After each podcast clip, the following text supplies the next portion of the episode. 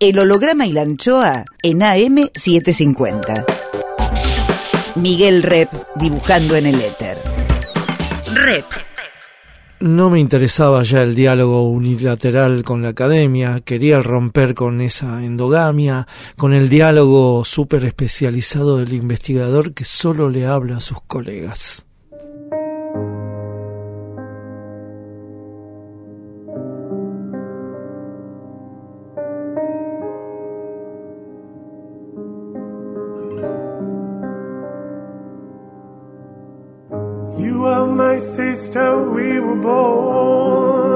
Tú eres mi hermana. Vos sos mi hermano.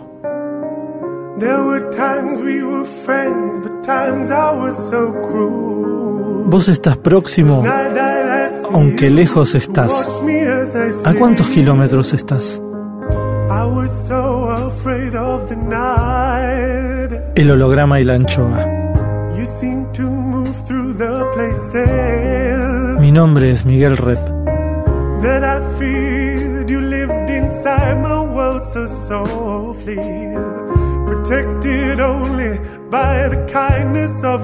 El holograma y la anchoa.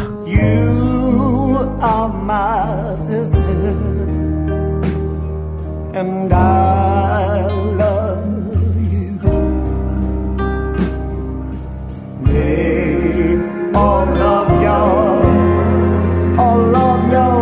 el holograma y la anchoa.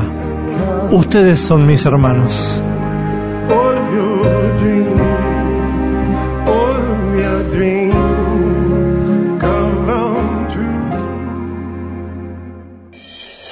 El holograma y la anchoa.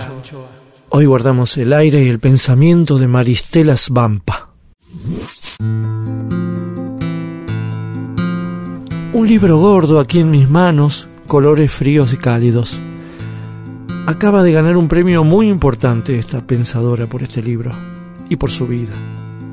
Dice que es filósofa y politóloga y socióloga y en medio de sus rigurosos ensayos acomete ficciones. Le apasiona la escritura y no para de escribir. Viaja, piensa, enseña. Vive a sus anchas Maristela Svampa, que acaba de republicar debates latinoamericanos Indigenismo, Desarrollo, Dependencia y Populismo, libro que quedará para siempre en los anaqueles del pensamiento argentino, ya van a ver. Maristeles Vampa, hoy en el holograma y la anchoa.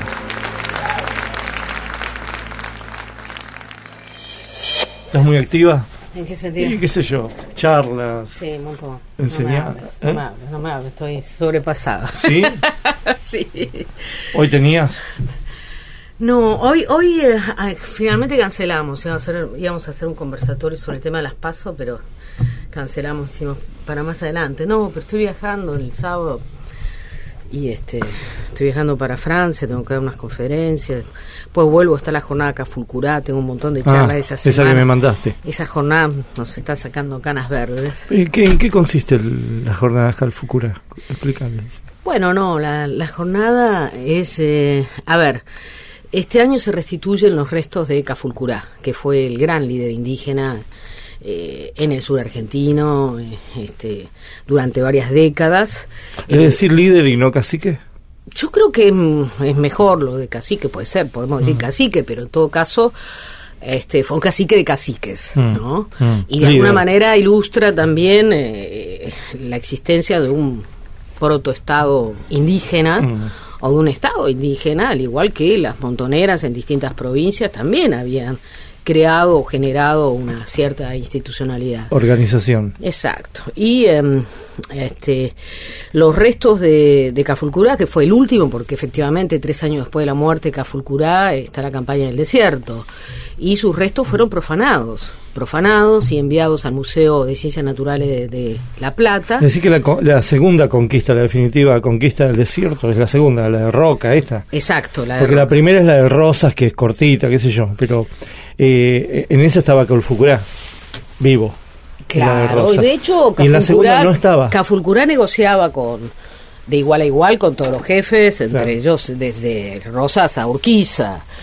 Este, Pero en la del Roca ya no estaba Calfucurá. No, no, no. ¿Y esperaron a que muriera Calfucurá? Y Calfucurá de alguna manera tenía el, presentimiento de que él era el último, ¿no? Mm. Y de hecho su hijo, eh, Namuncurá, fue el que se entregó mm. a las fuerzas del Estado argentino y el que fue utilizado inclusive como asme reír de la élite cuando vino acá a Buenos Aires, estaba vestido de un uniforme de, coronel. Ah. De coronel, sí, sí, sí.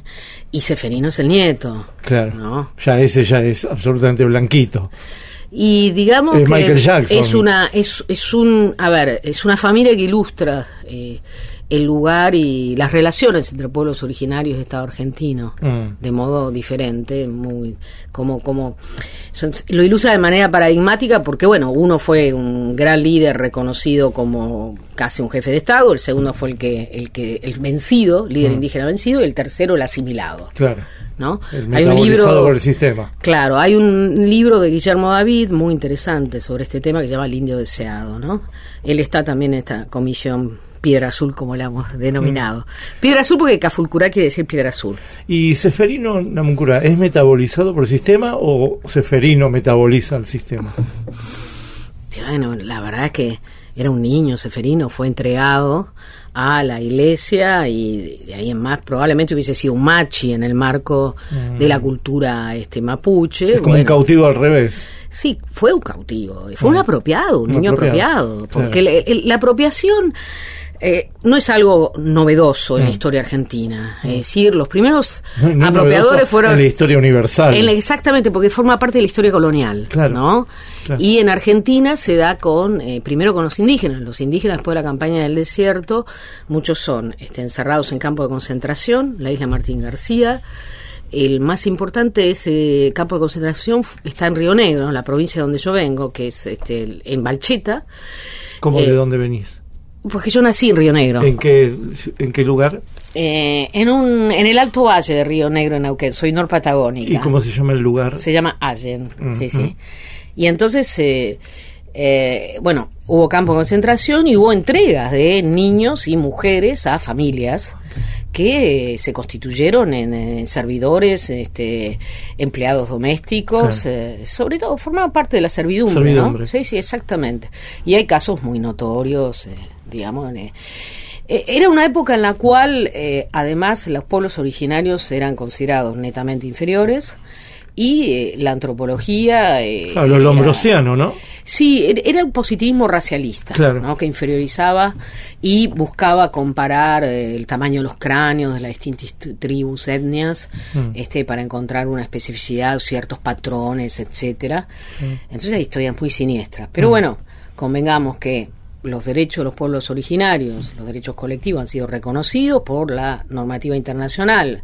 Esto ha sido incorporado por la distinta, por la Constitución argentina y por las distintas constituciones provinciales desde el 94 en adelante ah. y sin embargo esos derechos no se aplican. Claro, están hechos pero no se aplican. No se aplican, ¿no? Como las leyes en general, ¿no? claro, pero, muchas leyes. Pero es peor aún porque en los últimos 20 años asistimos como a una nueva campaña, mm. este, porque lo que hay es un avance de la frontera del capital en esos territorios que en el siglo XIX no eran valorizados por el capital, pero hoy en día son valorizados por el capital, sea por la megaminería, eh, la expansión de hidrocarburos no convencionales a través del fracking, hmm. el, agronegocios, eh, y bueno, los pueblos originarios son considerados un obstáculo, una piedra en el zapato en nombre del desarrollo. ¿Vos cómo te llevas, con qué palabra te llevas mejor? ¿Indigenismo o aborigenismo? Indianismo. Con indianismo. con el término indianismo que yo utilizo en mi libro también. Sí, lo usás en título. Exactamente, porque, a ver, en la historia latinoamericana se distingue o se hace la diferencia entre indigenismo e indianismo. ¿no? Mm. El indigenismo es el, el nombre que usan los blancos ¿no? Para instalar la pregunta sobre lo indígena, mientras que indianismo es la pregunta que instalan los indígenas sobre ellos mismos. Y hay tuvo una primera etapa en la historia latinoamericana hasta los años 70, en los cuales eh, los indígenas son pensados ¿no? a través de instituciones estatales este, eh, o a través de pensadores que son blancos o blanco mestizos. En cambio, a partir de los años 70 hay un proceso de empoderamiento al calor de la expansión de, organizaciones indígenas en las cuales se, expresa claramente, los indígenas se expresan como actores políticos y además donde se ve su diversidad, porque la noción de indio es una noción colonial que encubre diferentes este, pueblos o naciones. Más, Maristela Svampa autora de Debates Latinoamericanos, Indianismo, Desarrollo, Dependencia y Populismo. Rep en AM750. ¿Y, qué, encierra la palabra indigenismo y qué encierra la palabra indianismo en ese sentido? La palabra indigenismo encierra dominación. Mm. Mientras que la palabra indianismo... porque en el genismo, ¿dónde está la dominación? ¿Dónde está en la palabra? a ver, eh, no en la palabra, pero en todo caso es la palabra en la que se identifica con esto, con ciertas políticas estatales y cierta mirada mm. del, del, indígena desde aquellos que no son indígenas, mm. ¿entendés? El, tema es el sujeto, mm. el sujeto que habla. En cambio, eh, cuando hablamos de indianismo, lo, habla el, indígena. El indígena. Habla el indígena. Claro, no se denomina indígena no, sí se denomina indígena. Sí, se denomina indígena, pero, no se denomina indio. A esa visión, a esa visión acerca de eh, los, los indígenas o los pueblos originarios como actores políticos, como eh, sobre todo creadores de su propia historia, se denomina indianismo. ¿Y el tema del aborigen, cómo te cae? Es muy argentino. Es muy ¿No argentino. se usa en otras partes de aborigen? No, no se usa casi. No se usa efectivamente. Y, y, a mí me pasó una cosa muy curiosa. Yo entré más por el estudio de, de, Bolivia, ¿no? a eh, la problemática indígena y de ahí volví sobre la Argentina, el Perú, México, que son un poco los países que tomo para ver esta, eh, esta cuestión. ¿Y cuándo te picó lo de Bolivia? Bueno, yo, estuve tempranamente, una de las primeras que hizo ese, digamos, ese viaje luego de la caída de Sánchez de Lozada, ¿no? ¿Año? Y estamos hablando del año 2003. Mm. Fines de 2003 cae mm. Sánchez de Lozada mm. Y este, hay grandes movilizaciones. Se da lo que se llama el Octubre Negro, el 17 de octubre, fíjate vos qué día. El 7 de octubre de, de, 2003 es cuando cae Sánchez de Lozada, pero hay una masacre, una masacre tremenda, ¿no? ¿En de, qué de indígenas en el Alto, sobre todo. En el Alto. Paz. Sí, exactamente, en el Alto sobre, sobre La Paz. Y este, yo viajé a fin de año y me puse en contacto con el Grupo Comuna. El Grupo Comuna es un grupo de intelectuales en el cual eh, estaba también Álvaro García Linera. El vicepresidente. exactamente.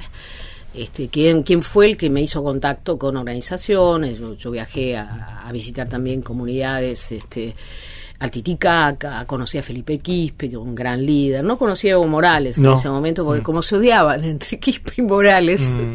era complicado. El otro era un dirigente cocalero, ¿no? Evo. Evo, sí, Evo siempre ha sido un sindicalista. Mm. En cambio, el otro era un líder indianista. Claro. Claramente un líder indianista, el que le restituyó el orgullo a los bolivianos, ¿no? Mm. El que el que recibió a Jimmy Carter diciendo vengo a hablar de presidente a presidente.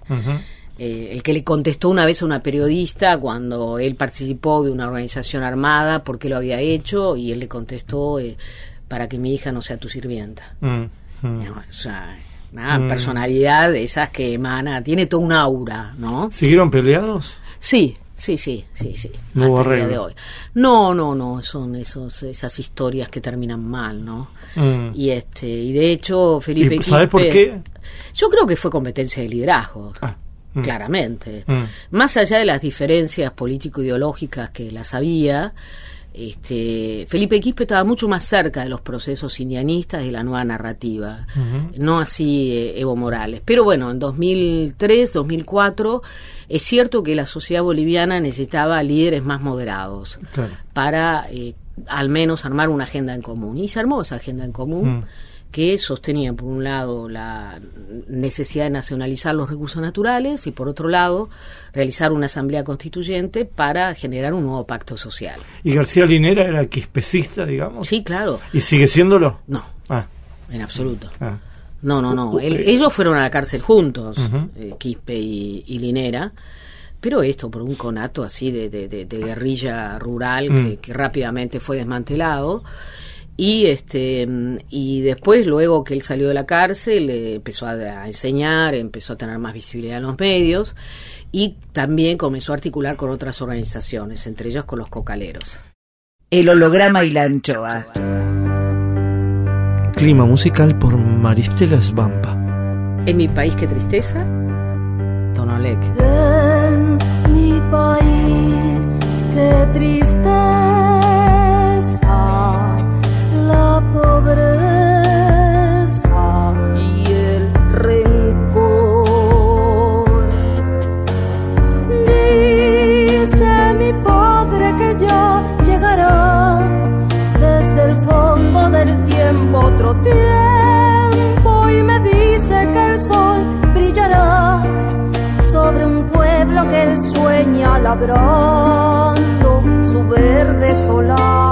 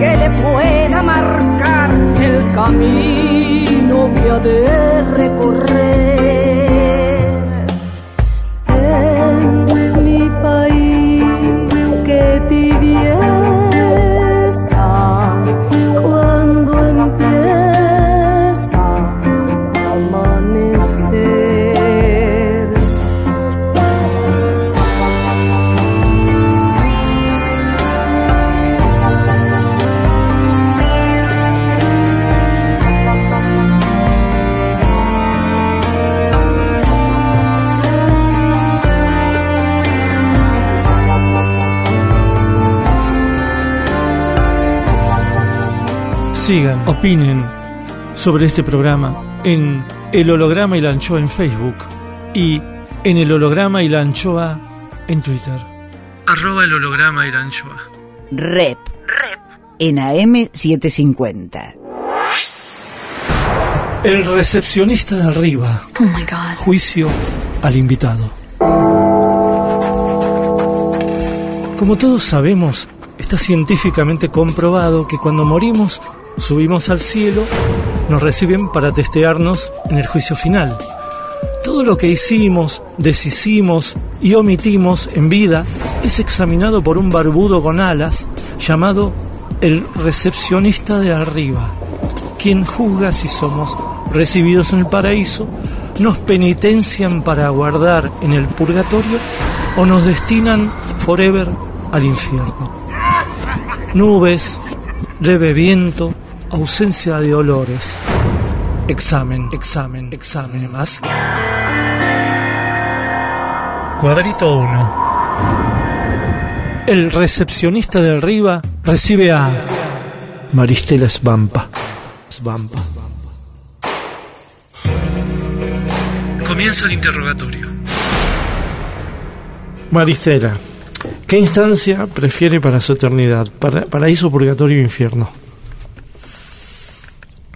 Ay, ay, ay, hay que elegir entre esos tres porque la verdad es que como yo no creo en la vida futura, creo que no lo elegiría ninguno.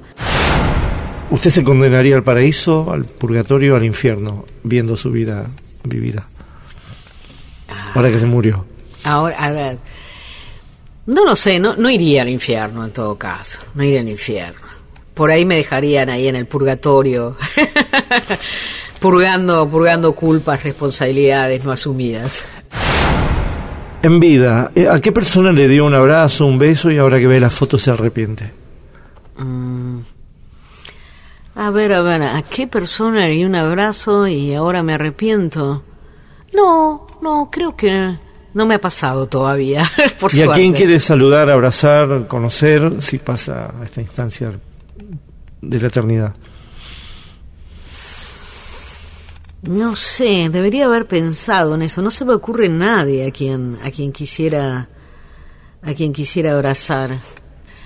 Volver a ver, conocer. Mm, me dejas pensando. ¿Ha sido en vida soberbia?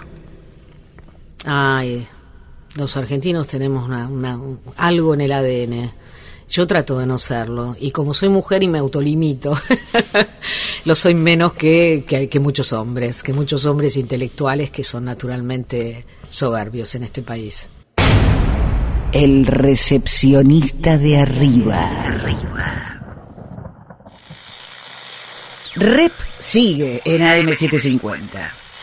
Miguel Red y Pedro Saborido presentan Humor Político, Sexo y Fernández. Una charla sobre estos tres asuntos donde uno habla y el otro hace dibujos que se ven en una pantalla gigante o por lo menos grande. Humor Político, Sexo y Peronismo todo al mismo tiempo. Jueves 19 y jueves 26, 20, 30 horas. Jueves 19 y jueves 26, 20, 30 horas. En el Café Cultural de Caras y Caretas, Venezuela 330 San Telmo. Entradas en boletería o anticipadas en Alternativa Teatral. Libertad. Creatividad. Humor. Radio de autor. AM750. Vivís la 750. Una señal.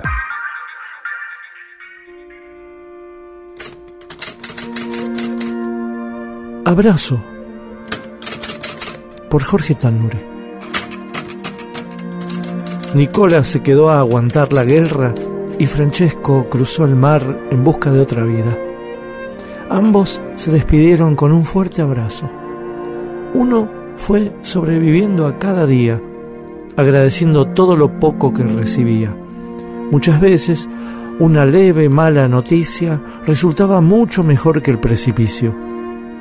La humillación de la derrota y las ganas lo hicieron continuar. El que cruzó el Atlántico pisó América con el pie derecho. De pronto y sin darse cuenta, formó familia y levantó una fábrica que después fueron dos y tres. Pasó medio siglo. Nicola supo lo que era la tranquilidad, lo previsible, vivió con lo justo pero sin sobresaltos. Francesco comenzó a tener pesadillas recurrentes, estando dormido o despierto. El país, el billete verdoso, los cheques vacíos, las resoluciones. Se carteaban poco y en esa nebulosa imaginaban escenarios ideales en el otro. Una huerta mínima de albahacas y tomates, vino en la mesa siempre, el horizonte de montañas por siglos y el mar. La quiebra y la mala suerte, algún yerno desleal, pastillas para conciliar el sueño y el río marrón. Un día se hablaron por teléfono. Nicola dijo aburrirse y Francesco anhelaba quietud. Decidieron probar por un tiempo y sus aviones se cruzaron en el aire. Ese fue el trato. Mejor así, quedarse con las imágenes de veinteañeros como en aquel abrazo. Duraron poco, no aguantaron. Nuevamente sus naves volaron en sentido contrario y se cruzaron. Ambos llegaron al lugar de donde eran con sus nietos, su neurosis y todo lo conocido. Al menos hicieron el intento. Abrazo por Jorge Tanure. Siga los textos de Tanure en www.jorgetanure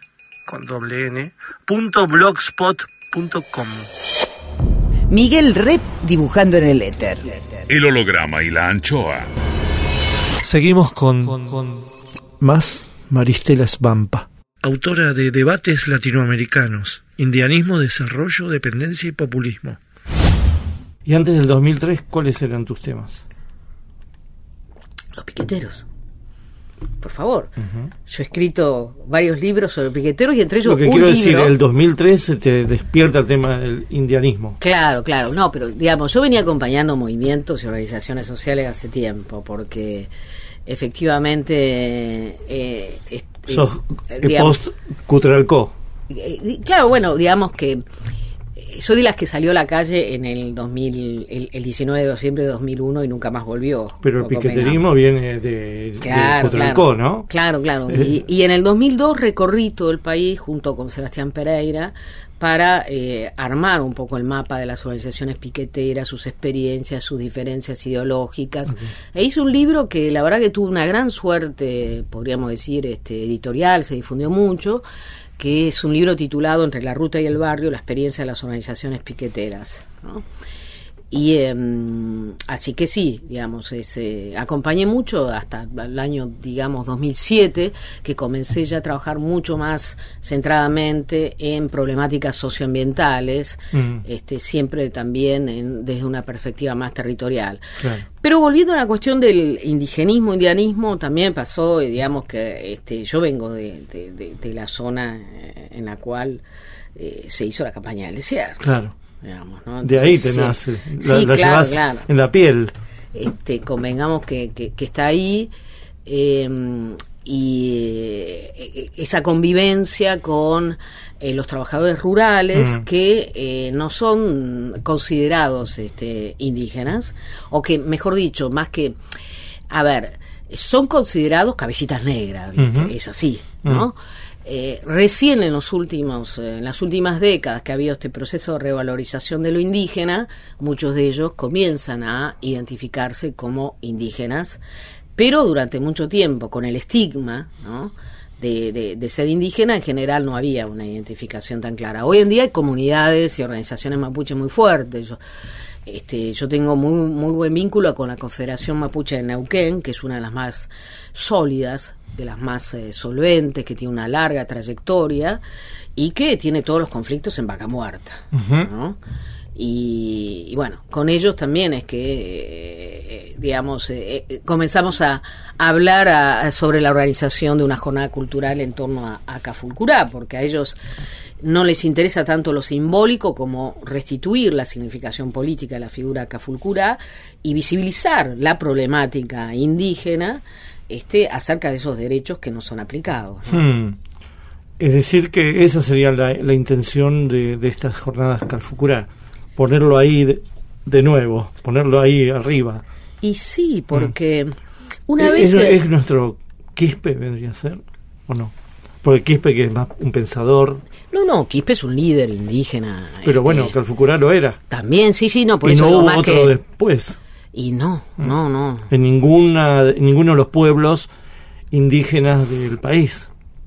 No sí, mira, una vez conversando con, con, con algunos otros amigos, colegas con los cuales formamos esta comisión, decíamos, la verdad es que en vez de estar este, promoviendo que saquen la, la, esa estatua que hay en, Bariloche de, ah, General Roca.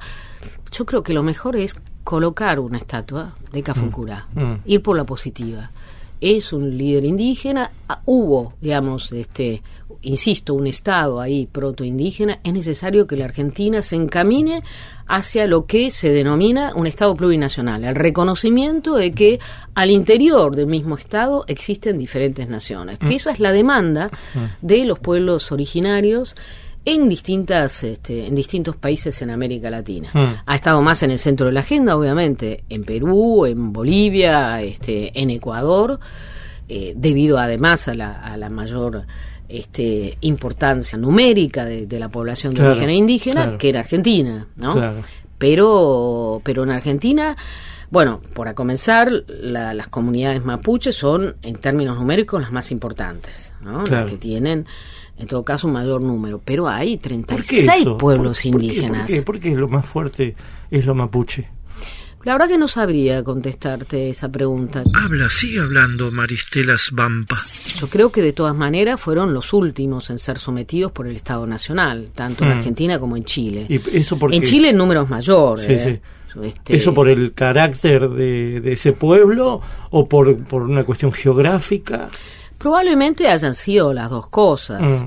Por eso, efectivamente, se dan los dos procesos paralelos, que es lo que se llamó la pacificación de la Araucanía en Chile y lo que se llamó la conquista del desierto en Argentina, que fueron políticas, digamos, este, una de exterminio y de sometimiento de, de esos pueblos que eran los últimos que no estaban, en todo caso, doblegados, este, no habían sido doblegados todavía por el Estado este, Nacional. Estos dos pueblos, Araucanía y, mm, Mapuche, son eh, más que nada son un solo cordilleranos. Son un solo pueblo, Y son cordilleranos. Ellos lo llaman el Huelmapu, mm. efectivamente, porque y son preexistentes al Estado, tanto argentino como chileno. pre, pre virreinato obviamente. Claro, claro. Entonces no tiene mucho sentido.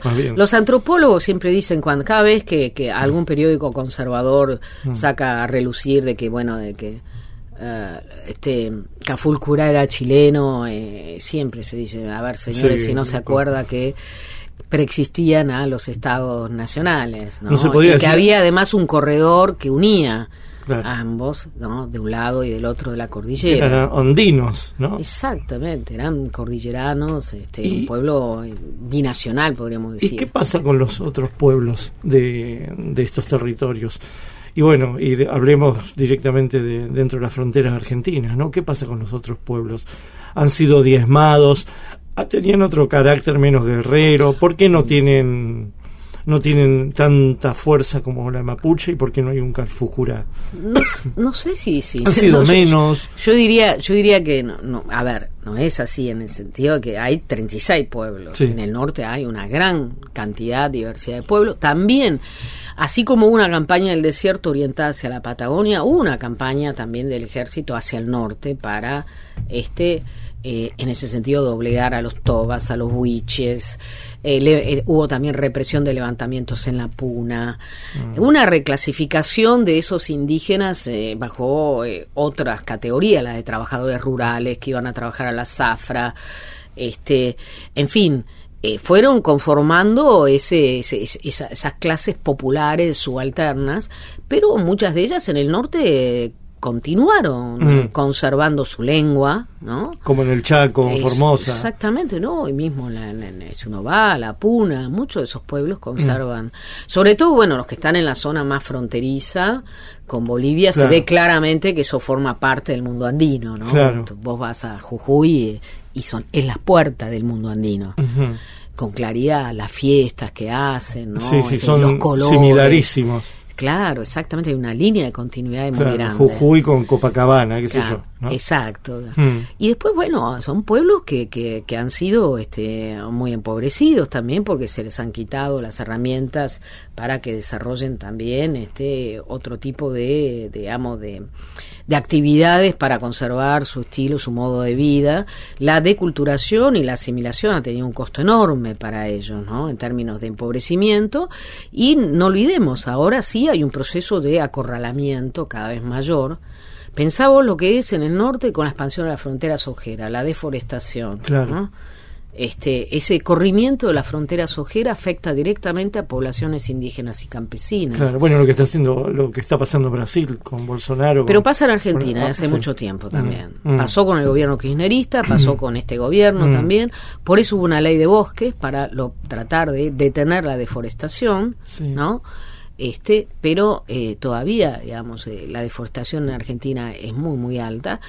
Lo que sucedió con Bolsonaro en Brasil es que Bolsonaro abrió la puerta y dio, digamos, este, libertad completa este, a eh, los latifundistas para que eh, devastaran el territorio, desmontando y avanzando este, sobre la, Amazonía. Nunca había pasado que tan abiertamente se diera así una autorización y bueno, los fuegos se fueron multiplicando, ¿no? Como un sinceramiento imperialista, ¿no? Mira, eh, yo creo que es, eh, es un ecocidio mm. prácticamente lo que ha hecho Bolsonaro en la Amazonía, que representa, digamos, este, como se dice de manera banal, pero no menos cierta, el pulmón, digamos, del planeta. La Amazonía además es un vasto territorio en el cual este, habitan eh, pueblos originarios, eh, hay una diversidad de especies vegetales, animales, eh, abarca varios países, no solo este, Brasil. También hubo deforestación y hay deforestación en la Amazonía boliviana. Claro, sí, llegó hasta ahí. No, no, eso lo hizo, eso lo hizo el gobierno boliviano, ah, promovido por el gobierno boliviano. Sí, sí, eso lo decís en varios, este, varios reportajes, ¿no? Exactamente, mm. porque porque bueno, porque Evo Morales hizo el pacto con la oligarquía cruceña y ese mm. pacto con la oligarquía cruceña implicó la, la el impulso del agronegocios. Mm. Y entonces hay mucha deforestación en estos momentos un avance muy claro sobre, sobre, las, sobre, sobre la zona de la Amazonía y también sobre pueblos indígenas, ¿no? que están muchos de ellos en zonas supuestamente protegidas. ¿no? Y justo un mes antes de estos incendios había habido un decreto de parte de Evo que autorizaba a eh, deforestar mayor cantidad de territorios. Igualmente nada se compara a lo que ha hecho Bolsonaro, que además tiene un discurso negacionista. Claro. Es un terraplanista del cambio climático, claro, Claro.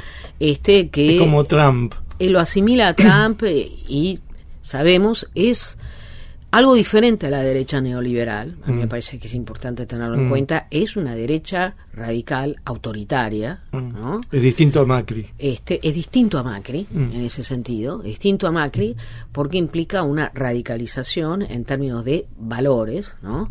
antidemocráticos, claro. Este, eh, eh, muy cercanos al fascismo. Muy cercanos al fascismo, sino fascistas, explícitamente. El holograma y la anchoa. Musiquita que nos dejó Maristelas Vampa. Una canción de cuna de Beatriz Pichi Malén, que es una canción de cuna mapuche, que es preciosa también.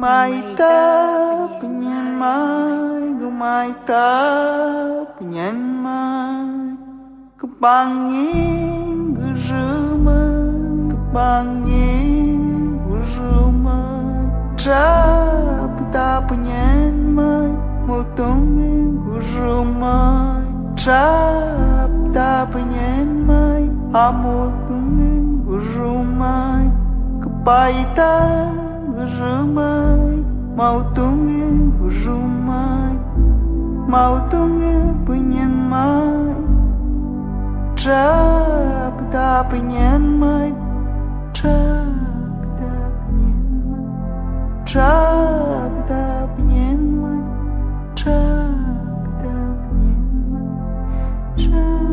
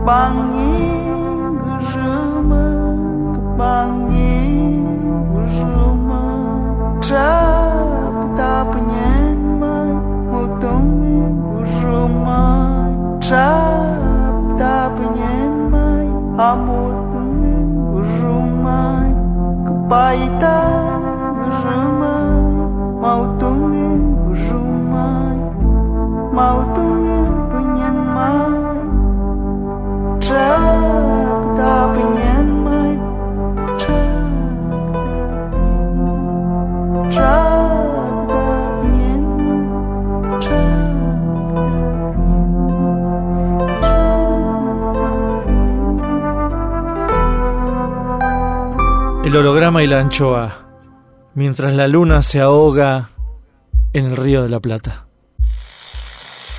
Rep sigue en AM750. El recepcionista de arriba. Oh my God. Juicio al invitado.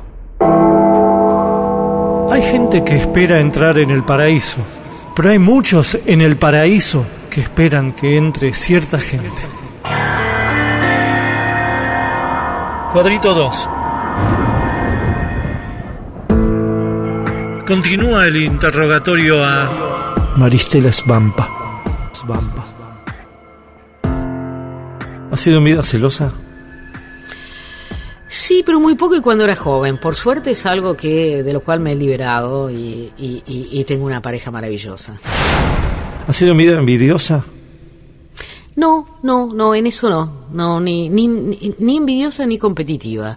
Yo creo y he aprendido con los años que lo mejor es siempre actuar colectivamente y que pensar colectivamente te enriquece.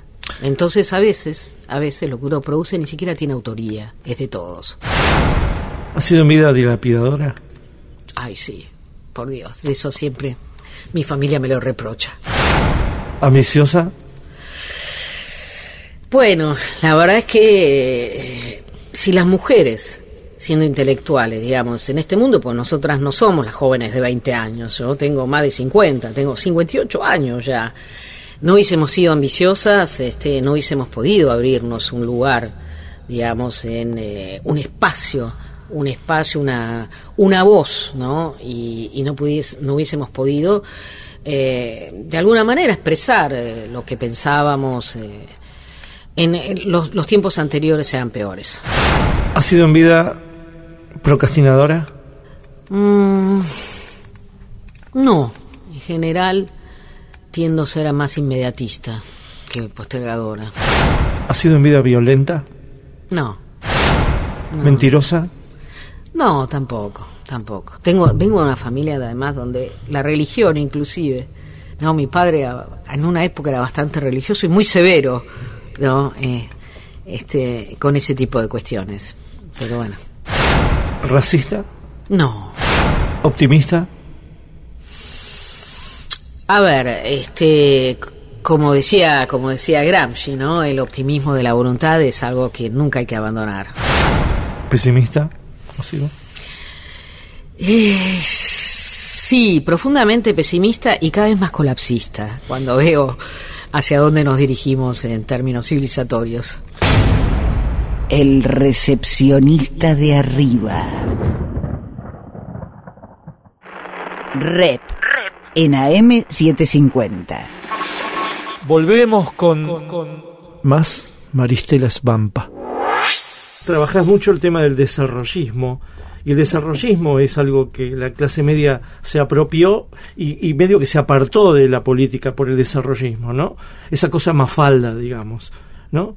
Una, hogares desarrollistas que no ni, ni se politizan porque ya están en un desarrollo, ya están en una clase media progre o que va, pa- va para adelante sin cuestionar nada, ¿no? Bueno, a ver, yo entiendo por desarrollismo otra cosa y de, de todas maneras es como yo de- trabajo la noción de desarrollo y desarrollismo. industrialismo. Claro, soy, soy soy bastante crítica a esa noción de desarrollo desde una perspectiva también que problematiza lo socioambiental en el mundo de hoy, ¿no? Sí, está bien. La, la- la crisis Pero el socioambiental. desarrollismo aparece como idea argentina en el 57. No, No, no, eh, sí, eh, aparece eh, efectivamente eh, muy relacionado con la expansión de las clases medias, como vos Sí, decís. digamos, toda esa pero- década, ¿no? Hasta que se politiza de nuevo en el 71, 72, las juventudes, pero toda esa década es como de una poli- de la clase media no tan politizada. Sí, ¿no? entiendo lo, lo que me querés decir. Eh, a ver, eh, dejando de lado que yo entiendo la noción de desarrollo, hago una lectura diferente a lo que estamos eh, Que- hablando. claro, que- que no es Es cierto que el- digamos, hubo sí una expansión, digamos, de, de, de, de- del desarrollismo que implicó a las clases medias en Argentina, en Brasil, pero sobre todo en Argentina. Y esa despolitización también estuvo muy ligada quizás este al, eh, eh, al antiperonismo, ¿no? Que Claro. se consolidó en los años... Este, Sí, es una especie de gorilismo, 60, eh, sin duda, pero... tilinguismo, ¿no? Una cosa así. sí.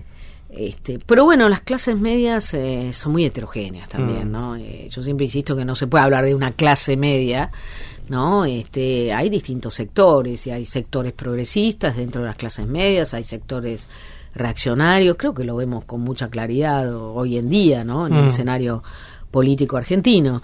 Pero eh, ciertamente eh, siempre se dice que los hijos de antiperonistas en los años 70 son los que se politizaron en clave peronista, ¿no? Y que de nuevo... Los niños de Evita. Claro, y que de nuevo buscaron, ¿no? Este, eh, desarrollar esos puentes en relación a los sectores eh, populares. Bueno, está bien, entonces explícame eh, tu idea, tu noción de desarrollismo. Si no. No, a ver, en, en, en el libro de Ates Latinoamericanos, y en realidad hace bastante tiempo... Que tomas este, cuatro, como cuatro temas, ¿no? Sí, yo tomo cuatro, cuatro ejes, cuatro categorías. Eh, indianismo, de la cual ya hablamos, eh, desarrollo, dependencia y populismo, Exacto. que son como cuatro grandes categorías que vertebran ¿no? los debates latinoamericanos y que además encontraron una actualización en los últimos eh, 20 años, diríamos, ¿no? Y la noción de desarrollo es uno de esos grandes relatos de la modernidad, ¿no? Es la promesa, la promesa de- del bienestar, este que eh, finalmente no se ha cumplido. Ya en los años 70, se, se- se- sobre todo, se insistía en la idea de que eh, las brechas sociales eh, se mantenían, ¿no? grandes desigualdades, la brecha de género también. eh, la situación de los sectores más marginales, como ser, puede ser los pueblos originarios, no eran este, respetados en, en términos también, este, digamos, de, de- de su propia cultura, sino que eran más bien eh, buscaban ser arrollados en nombre del desarrollo, ¿no? Eh, y sobre todo, algo sobre que yo, digamos, pongo bastante énfasis, eh, emerge la problemática ambiental. El hecho de que tenemos un solo planeta, de que el planeta no tolera, digamos, este el desarrollo industrial este eh, a, a raíz de los impactos. Hay una frase que lo sintetiza muy bien, una frase de, eh, de un economista ecológico, Stephen Balding, que dice, aquel que cree que eh, se pueden, no, aquel que cree que hay recursos infinitos en un planeta finito, es loco o es economista. Bueno, yo creo que comprendimos a partir de los años 70 que no estamos en un planeta infinito, que los bienes o recursos naturales son este, eh, finitos y que el impacto de los modelos de desarrollo industrial y extractivos son sobre los ecosistemas son muy graves. En los últimos 10 años esto ya se ha agravado tal, de tal modo que efectivamente lo que está en juego es la sobrevivencia de la humanidad. De hecho, yo trabajo mucho con la categoría de antropoceno, ¿no? ¿Qué quiere decir esto? Venimos de una edad geológica que es el Holoceno. Durante 10.000 años la humanidad se puso eh, se pudo desarrollar y pudo controlar el ambiente y este eh, de hecho él eh, pudo controlar y dominar el planeta gracias también a que hubo una estabilidad climática. Ahora, ¿no?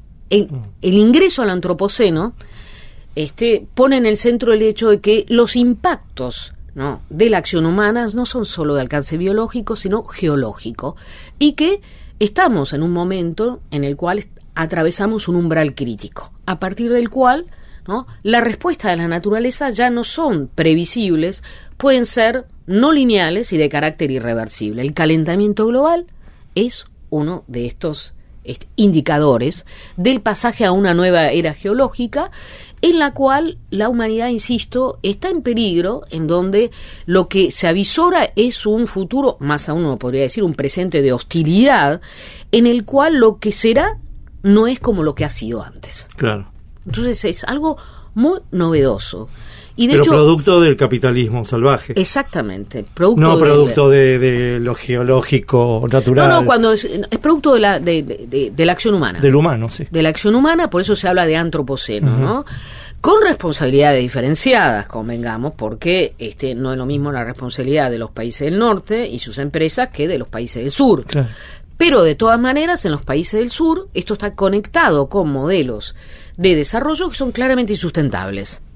Porque fomenta la deforestación, por Mm. ejemplo, Mm. a través del agronegocio, porque fomenta la quema de combustibles fósiles a través de la explotación de hidrocarburos no convencionales, como sucede en Vaca Muerta o en Allen. Claramente estos son modelos de eh, mal desarrollo que agravan la crisis este, socioecológica, ¿no?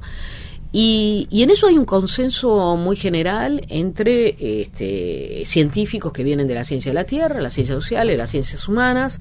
Ya se acepta el cambio eh, climático como algo evidente, no es algo abstracto, lo vivimos diariamente. Como algo amenazante. Exactamente, como algo que ya se está instalado. Sí, sí, ya sí, está que instalado. lo estamos viendo, Exactamente. lo estamos Entonces, sintiendo. La idea de sustentabilidad que nació en los años 80 como una promesa, primero, de garantizar la regeneración ¿no? de los sistemas eh, naturales y, por otro lado, entregar a las próximas generaciones un planeta habitable, está en juego.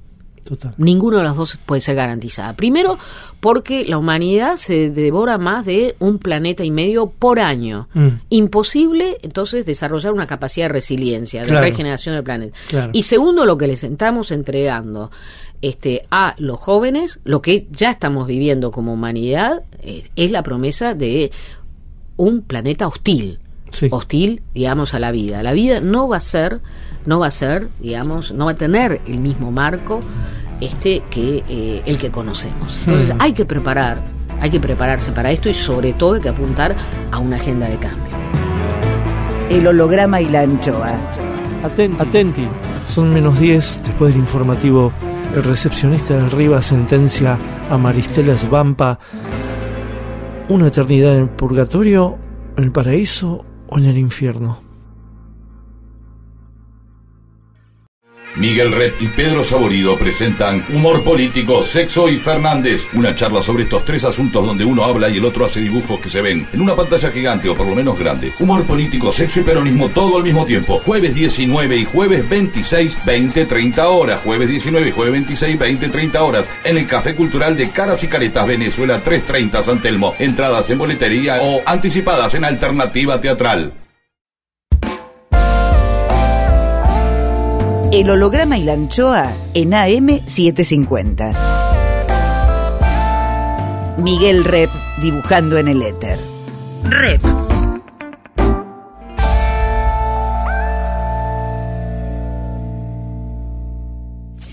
Cuadritos finales. Más, Maristela Svampa, autora de Debates Latinoamericanos, Indianismo, Desarrollo, Dependencia y Populismo. ¿Sos buena lectora de la actualidad argentina? No sé si soy buena lectora. Bueno, pero Digamos, trato de... eh, buena lectora significa eh, sabía lo que iba a pasar y sé lo que intuyo lo que va a pasar. Me equivoco menos que las, que las encuestas. Mm. Eso. ¿Y cómo, cómo vivís este momento argentino en septiembre del 2019? ¿Cómo lo vivís? Este, este, esta arena movediza en la que estamos. Ya, bueno, ya te dije. mi Este tembladeral. Este tembladeral, sí, sí. sí, sí. Y este descalabro. A ver, ¿Esperabas esto? ¿Qué esperás? Esa es mi pregunta. a ver, eh, yo creo que la sociedad argentina confundió alternancia con alternativa, Ah. ¿no? Este, el macrismo fue eso. Eh, necesitaba una oxigenación, necesitaba una alternancia y el macrismo le ofreció, este, en todo caso, eh, tuvo una propuesta en- de mano de un discurso en donde eh, el, el lenguaje, digamos, la cuestión de la corrupción fue central, pero también la idea de que, bueno, eh, hijo de empresario europeo, exitoso, la promesa, ¿no? La promesa, la narrativa del éxito fue muy importante. No es casual que lo llamen fracasado Sí, ahora, ¿no? sí, sí.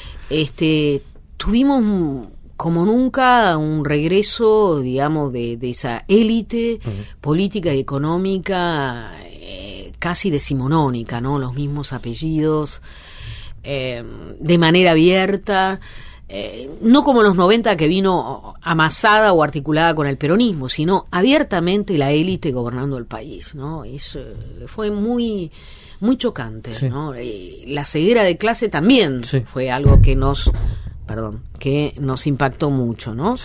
Y asistimos a la actualización de un neoliberalismo más, quizás con menos reformas, porque la resistencia de la gente logró detenerlo, ¿no?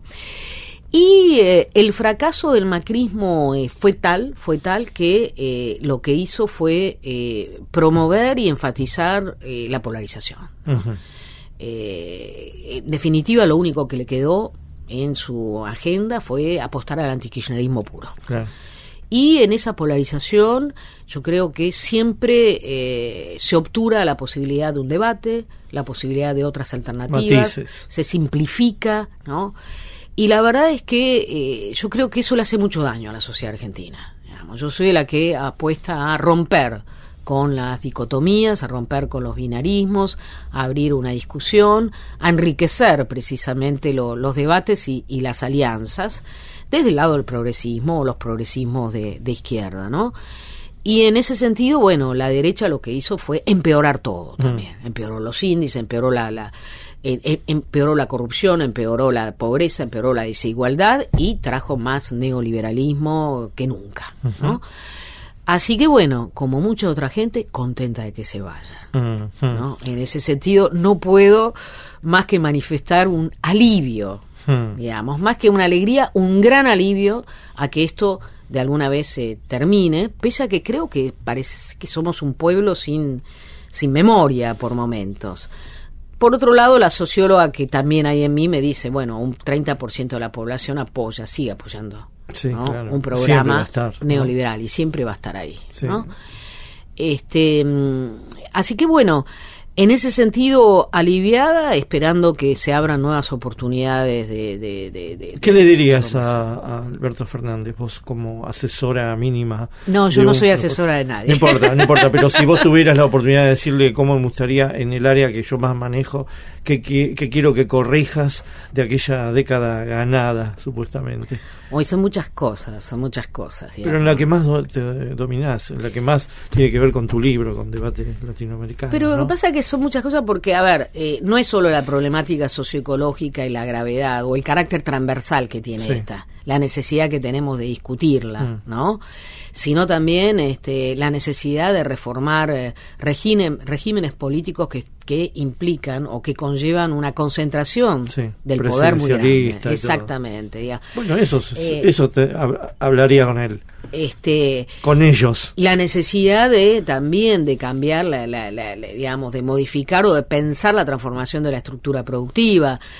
no, a ver, Pese a que yo soy de las que considera, insisto, que hay que pensar desde un punto de vista más holístico la cuestión socioambiental, hay cuestiones de orden político que el kirchnerismo, digamos, llevó a una exacerbación, ¿no? Y que fue la concentración de poder, ¿no? Y la subalternización de las organizaciones sociales en función del rol del, del líder. Mm. Yo creo que, eh, a diferencia de otros gobiernos progresistas, porque Evo lo fue en ese sentido, este no promovió una reforma política democrática, tampoco, ¿no? Eh, yo creo que hay que promover dispositivos de participación ¿no? este social desde abajo y que para ello hay que repensar también hay que repensar no solo este el, como dice mi amigo Roberto Vargarela la sala digamos de, de, donde está el este el poder no la sala de máquina del poder sino también de activar y abrir ¿no? a modalidades de participación o de democratización de las decisiones. ¿no? Es decir, hay todo un modelo político que, que repensar que apunte a la participación y por supuesto a la reducción de las desigualdades. Esta es una sociedad cada vez, cada vez más desigual. No podemos dejar de lado, no, no podemos dejar de pensar en eso. Muchas gracias. El holograma y la anchoa. El recepcionista de arriba. Oh my God. Juicio al invitado. Según pasan los años en capacidad hotelera, el infierno tiene más problemas de alojamiento que el paraíso. ¿Por qué ocurre esto? Cuadrito 3. Termina el interrogatorio y se procede al veredicto.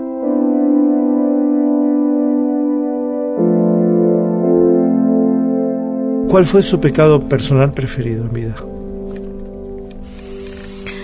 Yo a veces me pregunto, ¿no? Eh, tengo una pulsión, que es la escritura. Me gusta, escribo todo el tiempo, ¿no?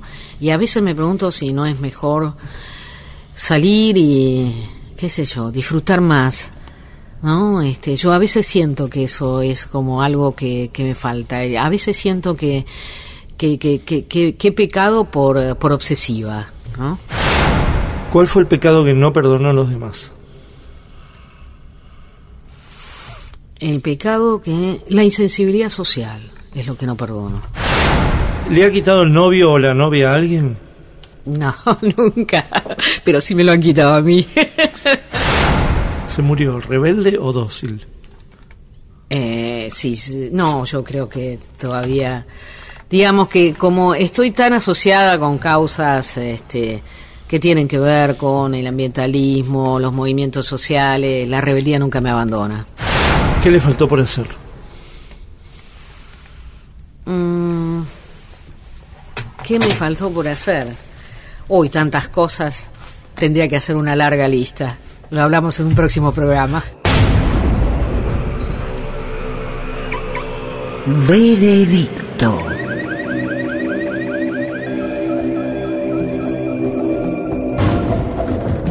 Mensurando milimétricamente las respuestas de la señora pensadora y escritora, y observando en sus palabras mucho análisis, intransigencia, compromiso, rigor, multidisciplina, raíces, elección por los perdedores, cuidado, obsecación, misterio y mucha labor, y a pesar de que no crea en esta instancia de la eternidad, la sentenciamos a pasar su eternidad en el paraíso. Paraíso. Paraíso. Paraíso. Y si se inquieta, que vaya al purgatorio. Dejo constancia, el recepcionista de arriba. El recepcionista de arriba.